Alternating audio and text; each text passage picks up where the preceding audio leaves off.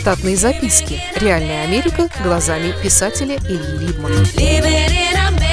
Кое-что о китайских производителях и об игрушках.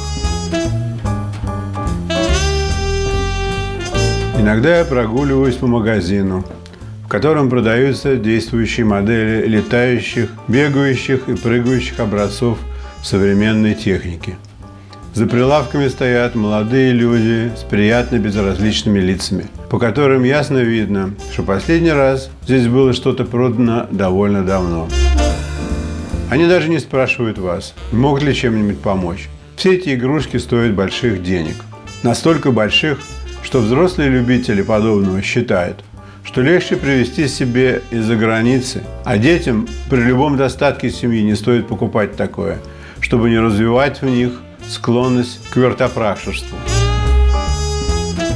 С появлением интернета мода на игрушки глобализировалась. Большинство образцов, игр и кукол производят теперь в том же Китае. Но чтобы цена на них была доступной для стран третьего мира, материалы и спецификации упрощают и отдают их в производство третьесортным китайским производителям. Однако дети разбираются в качестве очень хорошо – они предпочитают лучше иметь игрушку, купленную в три дорого в каком-нибудь кукольном бутике, чем купленную в обычном детском магазине. Часто случается, что игрушка в бутик попадает в единичном количестве, привезенном из Штатов, а в детский магаз непосредственно от третьесортных китайских производителей. Совершенно невольно коснулся производства товаров в Китае. Исторически так уж сложилось, что однажды, много лет тому назад, мне пришлось собирать подетально три предмета, сделанных в Китае. Это был детский велосипед типа «Орленок», купленный за 48 долларов, спортивно-охотничья винтовка калибра 6 мм, купленная за 68 долларов, и кресло-диван за 50 долларов. Велосипед был необходим моему сыну. У винтовки было исключительной красоты и формы деревянное ложе – и я не мог устоять, чтобы не купить себе легальный ствол за такие деньги. А кресло было нужно для непредвиденных ночлегов. На сборку велосипедов в американском магазине тогда платили 12 долларов и тратили час времени. Мне пришлось купить набор винтов и гаек, чтобы заменить ими китайские. Провозился я со сборкой полдня – Винтовка собралась быстро, но она не стреляла. В магазине мне предложили ее обменять на другую или отдать на сборку китайским сборщикам. В начале 80-х, когда китайские низкокачественные товары повалили в Штаты, китайцам ничего не оставалось делать, как привести всякого рода ремонтеров-наладчиков на все руки для того, чтобы их не сдавили штрафами за низкое качество товаров. Короче, меня отправили к китайскому левше – Перед ним лежало 10 комплектов разобранных винтовок с проблемами, похожими на мою. Китаец был очень зол. Из 10 комплектов собрал 7 работающих. Кресло я собирал собственноручно. Многие детали были сделаны только правыми. И мне пришлось использовать перфорированную стальную ленту для производства левых деталей.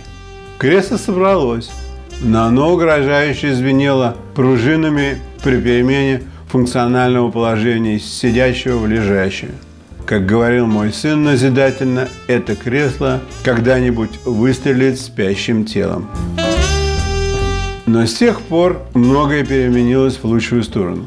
Уже привычно видеть китайские образцы дамских сумок самых дорогих брендов с ID-номерами стоимостью по 5-7 тысяч долларов – продающихся в магазинах-носителях Gucci, Chanel или Fendi. И точно такие же модели можно купить в припляжной зоне за сотую долю цены, как память о проведенном отпуске. Возвращаясь к куклам и детским гаджетам, хочу сказать, что американские дизайнеры игрушек держат руку на пульсе не только белых, но и цветных детей. Урбанистическая жизнь цветного ребенка, ох, как непроста. С утра пораньше нужно спешить с матерью и братом в подземку, чтобы ехать на службу в школу или садик. Для детей при перемещении придумана игрушка – шлем, который надевается на голову, и перед глазами ребенка возникает история, игра в цвете и звуке с участием популярных героев под модные мелодии. Существуют и облегченные версии под названием «Козырек». Сама игра записана на флешку и может быть куплена отдельно. На черном рынке продается игры для взрослых. На американский кукольный маркет несколько лет назад поступила игрушка. Казалось бы, простая кукла, как и многие другие, умеет закрывать глаза, говорить несколько слов, ухмыляться, пукать и зевать. Но маркетный трюк был совсем не в этом. Ее дизайнеры отработали алгоритм лица таким образом, что среди образцов можно выбрать куклу с лицом, похожим на вашу дочку. Кроме того, кукла, хотя и не растет, но взрослеет лицом и кое-чему учится. Сделана она получше обычных 50 долларов милашек и живет с ребенком дольше, потому что становится частью ее игровой семьи. Она никогда не надоедает. Кукле продается огромное количество аксессуаров и одежды. Точно такую же одежду выпускают и для мамаш в возрасте от 5 до 10 лет. На Манхэттене есть пара магазинов-клубов, где собираются подшитые девочки со своими питомцами. Пьют там и закусывают под форум на жизнетрепещие темы. Установив такую линию, продавец практически обращает свою веру покупателя на несколько лет. Родителям тоже определенным образом легче. Не нужно особенно думать о следующем подарке ребенку – Просто покупаешь какой-нибудь аксессуар кукле и пару шмоток для обеих.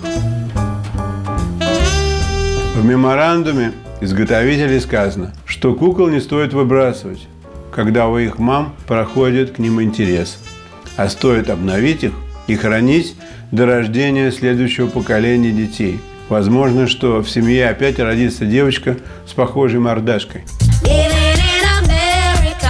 Штатные записки. Реальная Америка глазами писателя Ильи Либмана. Читайте книги русского писателя современной Америки Ильи Либмана. В них живо и не скучно описываются нестандартные ситуации, происходившие с бывшими гражданами Советского Союза на фоне американского урбанистического ландшафта повести «Алиса» с Райкой, «Второе дыхание», «Время апельсина» и «Малыш 21 века» можно приобрести в интернет-магазине «Литрес» или на сайте писателя читаливы.ру.